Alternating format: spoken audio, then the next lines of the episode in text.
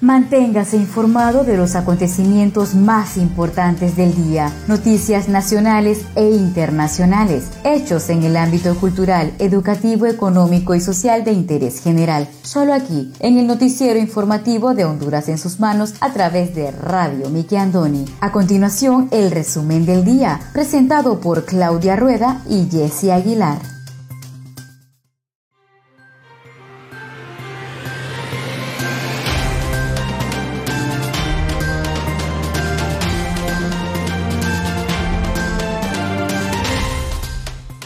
Buenas tardes, sean todos bienvenidos a una edición más de su noticiero informativo Honduras en sus manos, a través de Radio TV Miki Andoni Siglo XX. Te saluda su fiel servidora Wendy Aguilar desde San Pedro Sula Cortés, agradecida con Dios por la oportunidad que nos da de compartir con cada uno de ustedes las noticias más importantes que trascienden a nivel nacional. Hoy tenemos día martes 22 de junio del año 2021. Me acompaña Claudia Rueda desde la capital de Honduras.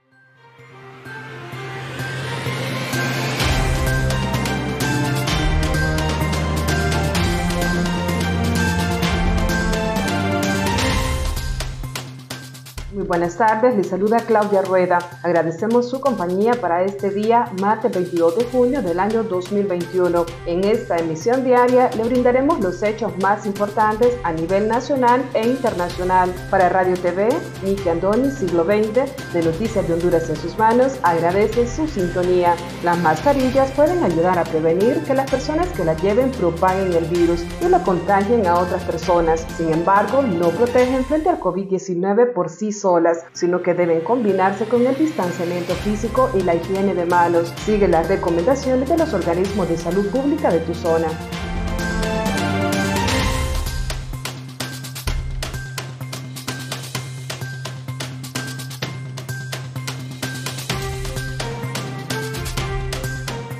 Estos son los titulares de hoy.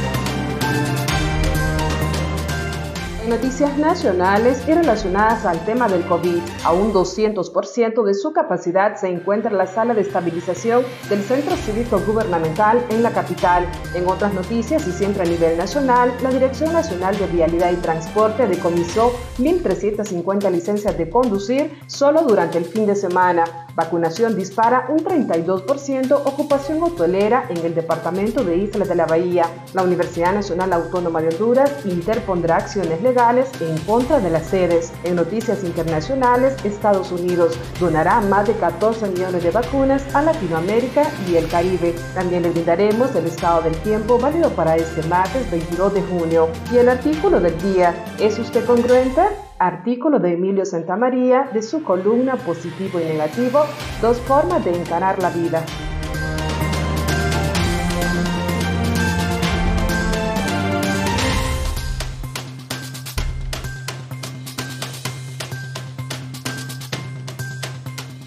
Marcos de Colón, iglesias y sociedad civil piden vacunas a Nayib Bukele. En la Universidad Nacional Autónoma de Honduras anuncian habilitación de citas para vacunación vehicular. Infectólogo pide rectificar métodos de vacunación y asegurar segunda dosis anti-COVID. Pastores de Tegucigalpa se rehusan a las sedes e instan a salir a las calles. Ordenan juicio contra dos exfuncionarios por compra de hospitales en Honduras. Todo esto y más a continuación.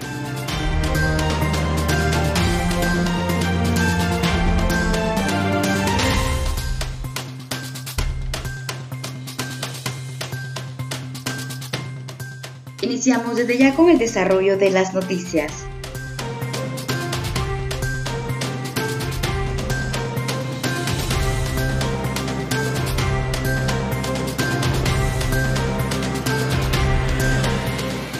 200% se encuentra la sala de estabilización del Centro Cívico Gubernamental, esto en Tegucigalpa. El Foro Nacional de Convergencia PONAC realizó una inspección en el centro de triaje que funciona en las instalaciones del Centro Cívico Gubernamental de la ciudad de Tegucigalpa, municipio del Distrito Central, en el departamento de Francisco Morazán, pudiendo verificar que se encuentra a un 200% de su capacidad la sala de estabilización de ese establecimiento. La Comisión de Veedores Sociales del FONAC fue atendida por la doctora Cecil Sagrario Sierra, quien informó que en este triaje se atienden a más de 250 personas diariamente y que en la sala de estabilización están internos más de 10 pacientes, cuando la misma solo tiene cupo para 5. Esto obliga a que se solicite apoyo al resto de los triajes para que puedan recibir a personas sospechosas o contagiadas con el COVID-19, mientras esperan un cupo en los principales centros hospitalarios del país. Durante el recorrido, los auditores ciudadanos del FONAC se logró corroborar que tanto el abastecimiento de medicamentos como insumos de bioseguridad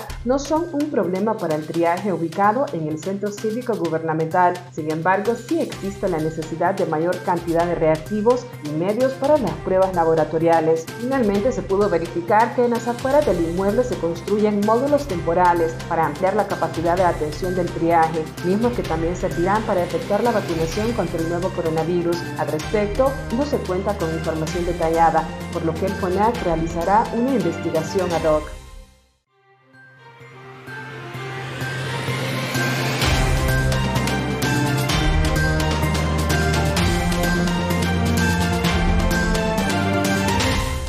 En San Marcos de Colón, iglesias y sociedad civil pide vacunas a Nayib Bukele. Ante la avalancha de contagios de COVID-19 y la falta de vacunas, varios líderes religiosos y miembros de la sociedad civil en el municipio de San Marcos de Colón grabaron un video clamando ayuda al presidente del Salvador, Nayib Bukele, para que les ayude con la donación del antídoto. La petición la hicieron mediante un video que se ha viralizado en las redes sociales, donde los usuarios han apoyado la iniciativa. En las imágenes del video se pueden observar a un grupo de varios líderes religiosos, ganaderos y miembros de la sociedad civil solicitando la donación de 10.000 dosis de la vacuna anti-COVID. El motivo de esta presentación es para dirigirnos a usted, señor Nayib Bukele, para solicitar la cantidad de 10.000 vacunas para ayudar a gran parte de la población de este municipio, San Marcos de Colón, manifestó el portavoz de SECOVID, Nelson Núñez. También Núñez explica que ellos crearon un comité de emergencia desde que comenzó la pandemia del COVID-19 en marzo del 2020. Asimismo, enfatizan que ellos están buscando siempre cómo poder combatir la crisis sanitaria.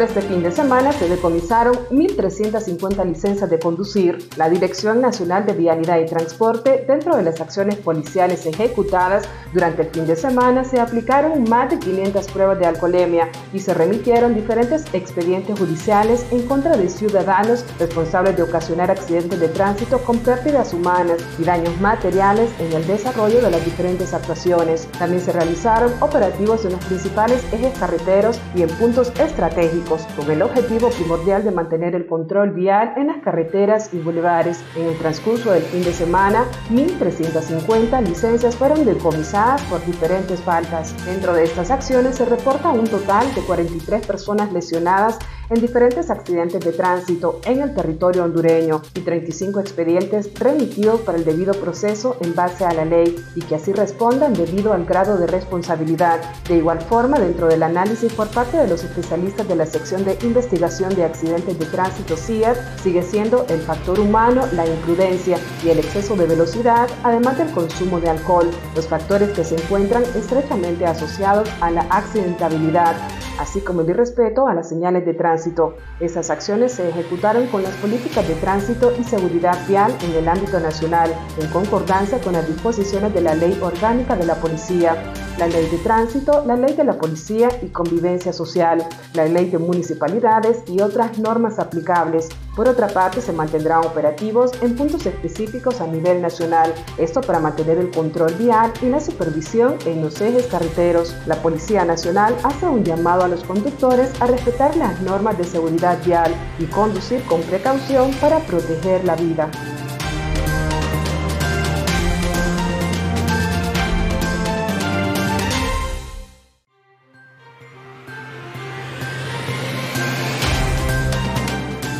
En la Universidad Nacional Autónoma de Honduras anuncian habilitación de citas para vacunación vehicular. César Barrientos, viceministro de Salud, informó este lunes que se habilitará el sistema de citas para vacunar bajo el servicio vehicular. Asimismo, Barrientos sostuvo que en la página de la Secretaría de Salud se tendrá el sistema de citas a partir del día jueves. De igual manera, el ministro de Salud explicó que la acción se toma ante las largas filas que se registran este lunes en los diferentes centros de inoculación. Esto ayudará a que las personas no lleguen desde las 4 de la madrugada a hacer fila. El sistema de citas como piloto se realizará en el Polideportivo de la Universidad Nacional Autónoma de Honduras. Además, recordó que el campo Parada Marte y la Universidad Tecnológica de Honduras continuarán habilitados para vacunar a través del servicio vehicular. Por otro lado, sostuvo que el Instituto Central Vicente Cáceres, el técnico Luis Bográn y la Escuela de Estados Unidos mantendrán atención a nivel peatonal. El viceministro de Salud además externó que en cada centro de atención se aplicarán 700 dosis de vacunas anti-COVID. Respecto a la segunda dosis de la vacuna rusa Sputnik V, mencionó que la misma se aplicará una vez llegue al país. Esto puede ser a finales de julio o en la primera quincena de agosto que se estará inoculando.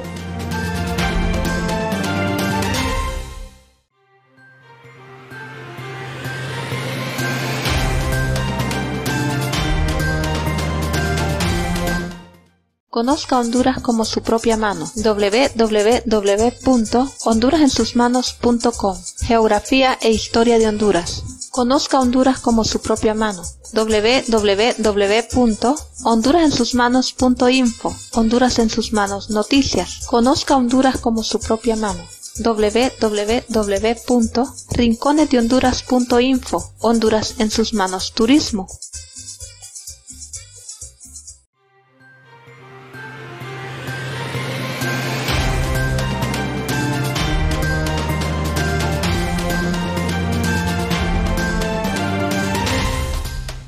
Muchas gracias por continuar con nosotros en su noticiero informativo Honduras en sus manos a través de Radio TV Miki Andoni Siglo XX. Seguimos con el segundo bloque de noticias.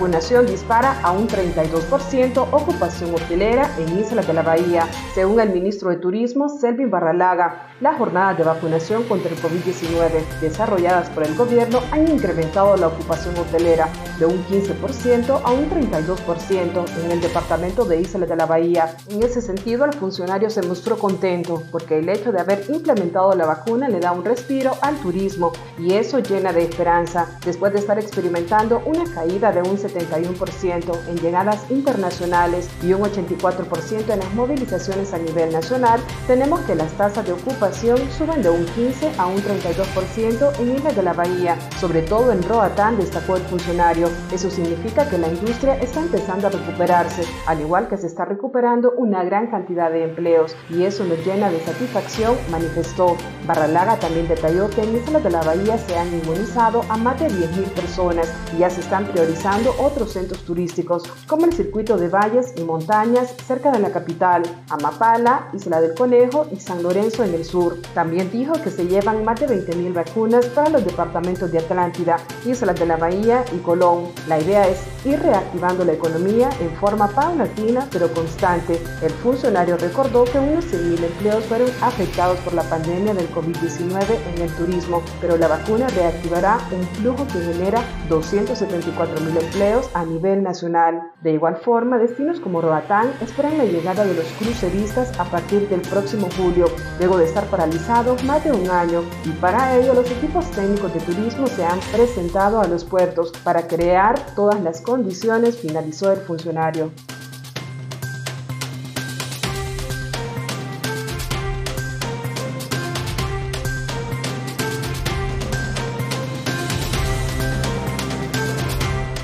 Infectólogo pide rectificar métodos de vacunación y asegurar la segunda dosis anti-COVID. El infectólogo Tito Alvarado pidió este lunes al gobierno hondureño rectificar en el método actual de aplicación de vacunas contra el COVID-19. Asimismo, pidió garantizar la segunda dosis a todos los grupos priorizados. A periodistas de Tegucigalpa, Alvarado les manifestó que es muy importante que el gobierno recapacite si reciben cualquier cantidad de vacunas que inoculen a la mitad para garantizar la segunda dosis señaló el galeno. El especialista expresó que el gobierno apuesta a aplicar la primera vacuna contra el COVID-19 y alargar el periodo de espera para la segunda dosis aplicará en la segunda dosis de otras farmacéuticas tres meses después de que el ciudadano haya recibido la primera. Días atrás, la Secretaría de Salud informó que aplicará la segunda dosis de la vacuna Sputnik V a partir del 19 de agosto a los sectores que recibieron la primera el 19 de mayo. Mediante un comunicado, esa institución detalló que los grupos que recibieron su primera dosis de AstraZeneca el 6 de mayo recibirán la segunda hasta el 6 de agosto.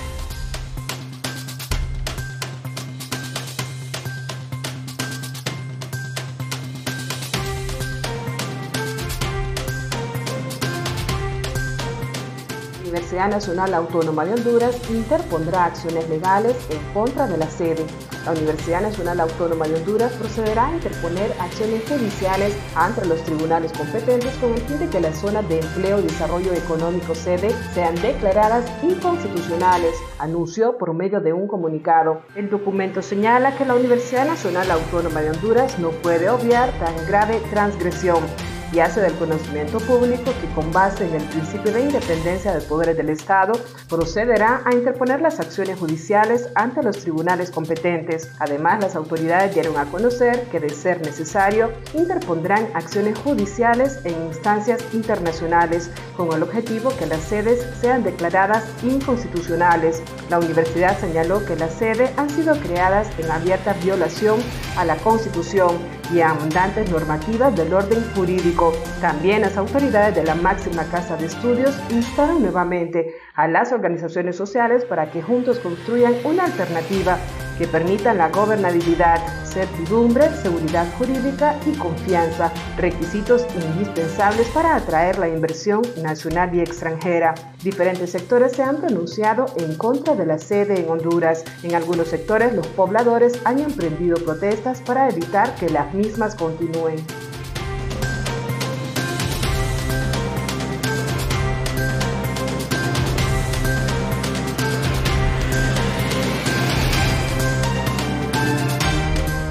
Pastores de Tegucigalpa se rehusan a la sede e instan a salir a las calles. La Asociación de Pastores de Tegucigalpa se sumó la mañana de este lunes a los grupos sociales que se han pronunciado en contra de las zonas de empleo y desarrollo económico. Mediante un comunicado, los líderes religiosos indicaron que tomaron a bien pronunciarse ante la problemática y certidumbre que rodea a la ley, con la que se instalarían las denominadas ciudades modelos en el país. En negrita y en mayúscula, el escrito enfatiza que los pastores de la capital están en contra del proyecto. Argumentan que el mismo carece de legalidad, transparencia y también de justicia social a favor del pueblo hondureño. También citan que es preocupante la supuesta venta de arrecifes coralinos, así como ingresos a las playas y lugares propicios al desarrollo dado al acceso a los diferentes puertos. Además, hacen mención de una posible venta de territorio costero. En tal sentido, exhortan a que la población endurezca las medidas de presión para disuadir a las autoridades en torno a las zonas de empleo. Están vendiendo nuestras costas, por eso debemos salir a las calles para exigir que esta ley sea derogada, precisa el documento. Con un clamor de no a las sedes,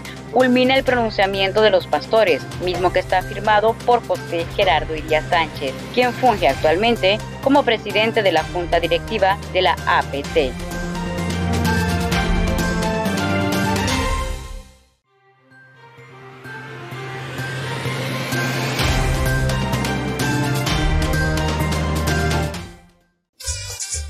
Conozca Honduras como su propia mano. www.leahonduras.com Literatura, colección hondureña. Gramática, ortografía y sus reglas. Para sus tareas y más. www.escribelocorrecto.com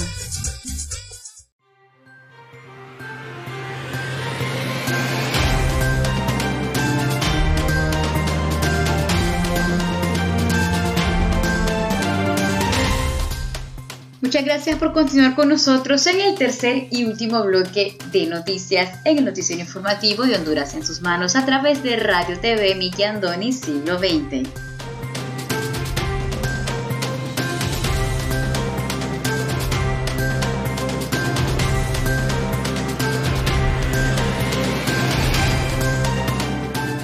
Noticias internacionales, Estados Unidos donará más de 14 millones de vacunas a Latinoamérica y el Caribe. Estados Unidos donará más de 14 millones de dosis de vacunas contra el COVID-19 a una veintena de países de Latinoamérica y el Caribe, la mayoría de ellas a través del mecanismo COVAX, promovido por la Organización Mundial de la Salud, OMS.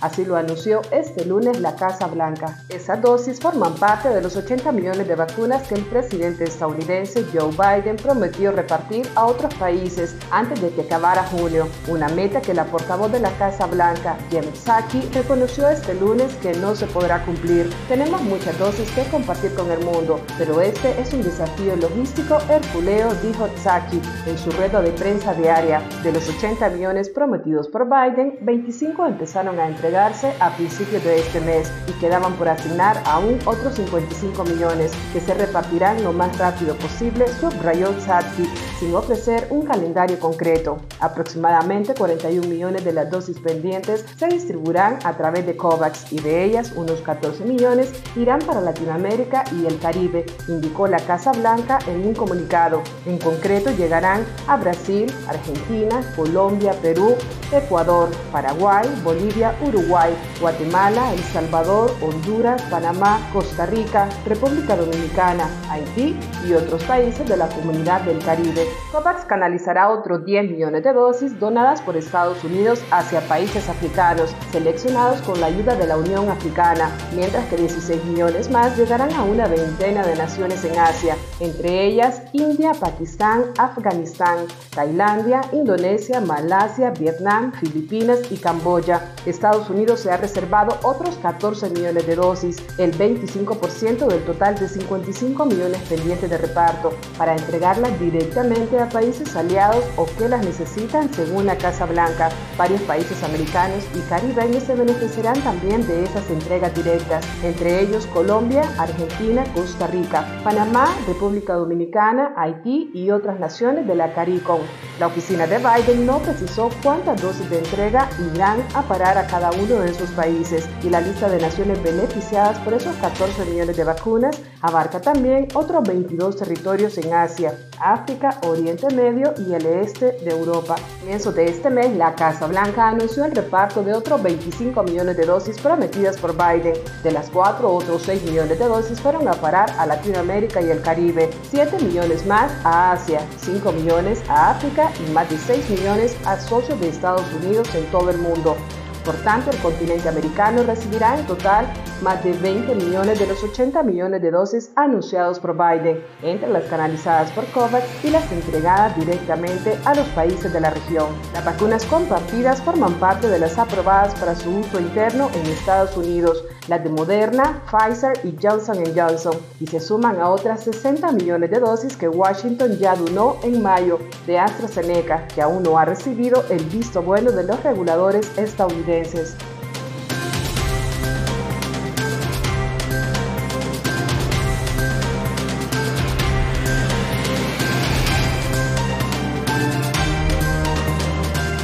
Ordenan juicio contra 12 funcionarios por compra de hospitales en Honduras. Un juzgado de Honduras ordenó este lunes la reapertura del juicio oral contra dos exfuncionarios hondureños implicados en la compra irregular de siete hospitales móviles en Turquía para enfrentar la pandemia del COVID-19 que desde marzo del 2020 afecta al país. El Ministerio Público indicó en un comunicado que el tribunal ordenó la reapertura del juicio oral para el que aún no hay fecha señalada contra Marcos Bográn y Alex Moral, exdirector y exadministrador de la Estatal Inversión Estratégica de Honduras, INVET, respectivamente. Señaló que la apertura del juicio conlleva el inmediato traslado del expediente al Tribunal de Sentencia del Circuito Anticorrupción, cuyo caso investigó la Unidad Nacional de Apoyo Fiscal con apoyo de la Fiscalía Especial para la Transferencia y Combate a la Corrupción Pública y la Agencia Técnica de Investigación Criminal. Bográn y Moraes son acusados de dos delitos de fraude, dos de violación de los deberes de los funcionarios en la compra de los siete nosocomios, de los que dos han sido adecuados, pero para cirugías menores, no para COVID-19. El Ministerio Público espera que tras la notificación de la apertura del juicio, que las partes sean citadas para evacuar la etapa de incidentes, nulidades y excepciones para señalar la audiencia de proposición de pruebas como un paso previo a la celebración de la audiencia del juicio oral y público. Entre marzo y abril del 2020, Bourán y Moraes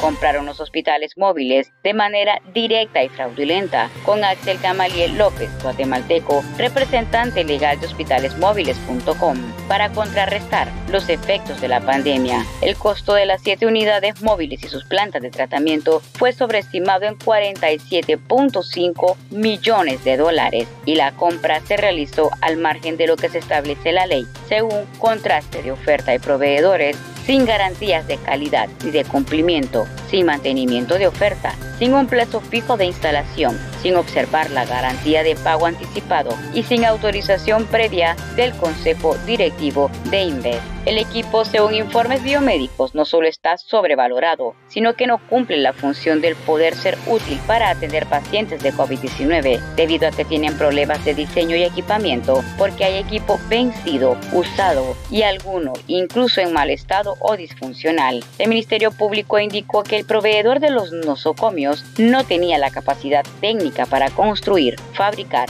y equipar este tipo de hospitales.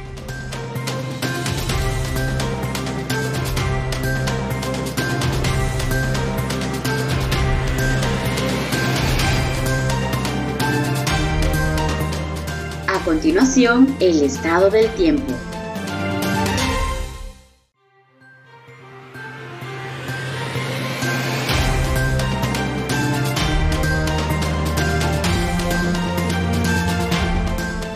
Pronóstico del tiempo válido para este martes 22 de julio. Para este martes se mantienen las condiciones generalmente secas en la mayor parte del territorio nacional con probabilidad de precipitaciones débiles a ocasionalmente moderadas con actividad eléctrica en la región sur. En el sur occidente y oriente prevalecen las condiciones estables por la mañana con una probabilidad media de chubascos débiles aislados por la tarde. Esta noche tendremos fase lunar cuarto creciente. El oleaje en el litoral caribe será de 2 a 4 pies y en el Golfo de Fonseca de 3 a 5 pies.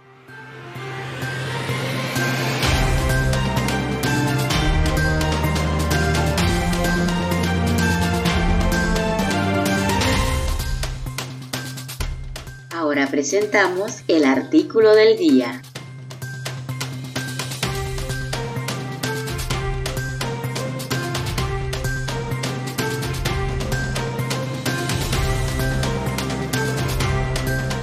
Artículo del día por Emilio Santamaría de su columna Positivo y Negativo, dos formas de encarar la vida. ¿Es usted congruente? Hace ya algunos años me encontraba en la Ciudad de México dictando unas conferencias como orador asociado del célebre escritor Og Mandino, autor del Vendedor más grande del mundo y otros libros más de muchísimo éxito. Yo hablaba las dos primeras horas, luego venía un descanso para tomar café y el resto del programa por dos horas más estaba en manos del famoso personaje. Og Mandino ya murió, pero cada vez más considero mi amistad con él como una de las mayores bendiciones de mi vida. Conocerlo y platicar con él fue realmente fascinante, pero trabajar codo a codo, eso fue verdaderamente una experiencia que no olvidaré nunca. Y es que Mandino era en su vida privada lo que uno esperaba de él. Después de leer sus libros, un hombre sencillo, tremendamente práctico, con una voluntad férrea de hacer todo bien y un deseo enorme de servir a los demás. ¿Sabe usted lo que me llamaba más la atención de él? La enorme sencillez con que atendía a cada persona, con una paciencia infinita. Colocaba un autógrafo en cada uno de sus libros y le eran presentados decenas de ellos por las largas filas de personas después de cada conferencia. Estrechaba la mano de cada uno y hasta se tomaba fotografías con los que lo solicitaban. Muchas veces me he preguntado, ¿dónde reside el secreto de personajes como Og Mandino, Norman Vincent y el extraordinario Dale Carnegie para ese formidable éxito como escritores, como oradores y como maestros en el arte de vivir. Y creo encontrar la respuesta en el hecho que actuaban de acuerdo con lo que decían. Se ganaron el derecho de influir para bien en la vida de los demás, porque había una coherencia completa entre lo que decían y la forma como se comportaban siempre. Una expresión romana dice exemplum docet, el ejemplo enseña, y algunos piensan que es la única forma real de enseñar. Por otro lado, ilustrando su falta, hay un dicho popular que dice, lo que hacemos habla tan fuerte que no dejará escuchar lo que decimos. Lo negativo, a pesar de nuestras acciones, tratar de engañar a los demás con nuestras palabras. Lo positivo, aprender que la coherencia entre lo que decimos y lo que hacemos nos harán creíbles. Para leer más artículos de Emilio Santamaría de su columna Positivo y Negativo, te invitamos a visitar nuestra página Lea Honduras.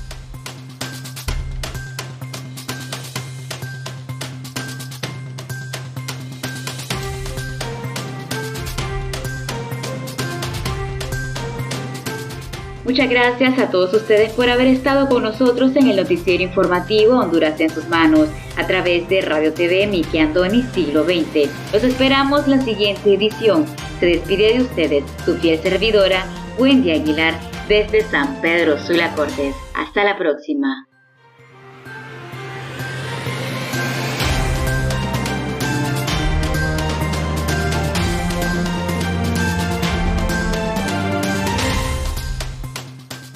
Gusto haber compartido las noticias más importantes del día a través de Radio TV Miki Andoni Siglo XX para Noticias de Honduras en sus manos. Si desea dejarnos algún comentario, puede buscarnos en Facebook como Radio TV Miki Andoni Siglo XX. Nos gustaría leer sus comentarios y saber de dónde nos escuchas. Agradecemos su atención. Tengan todos y todas buenas tardes.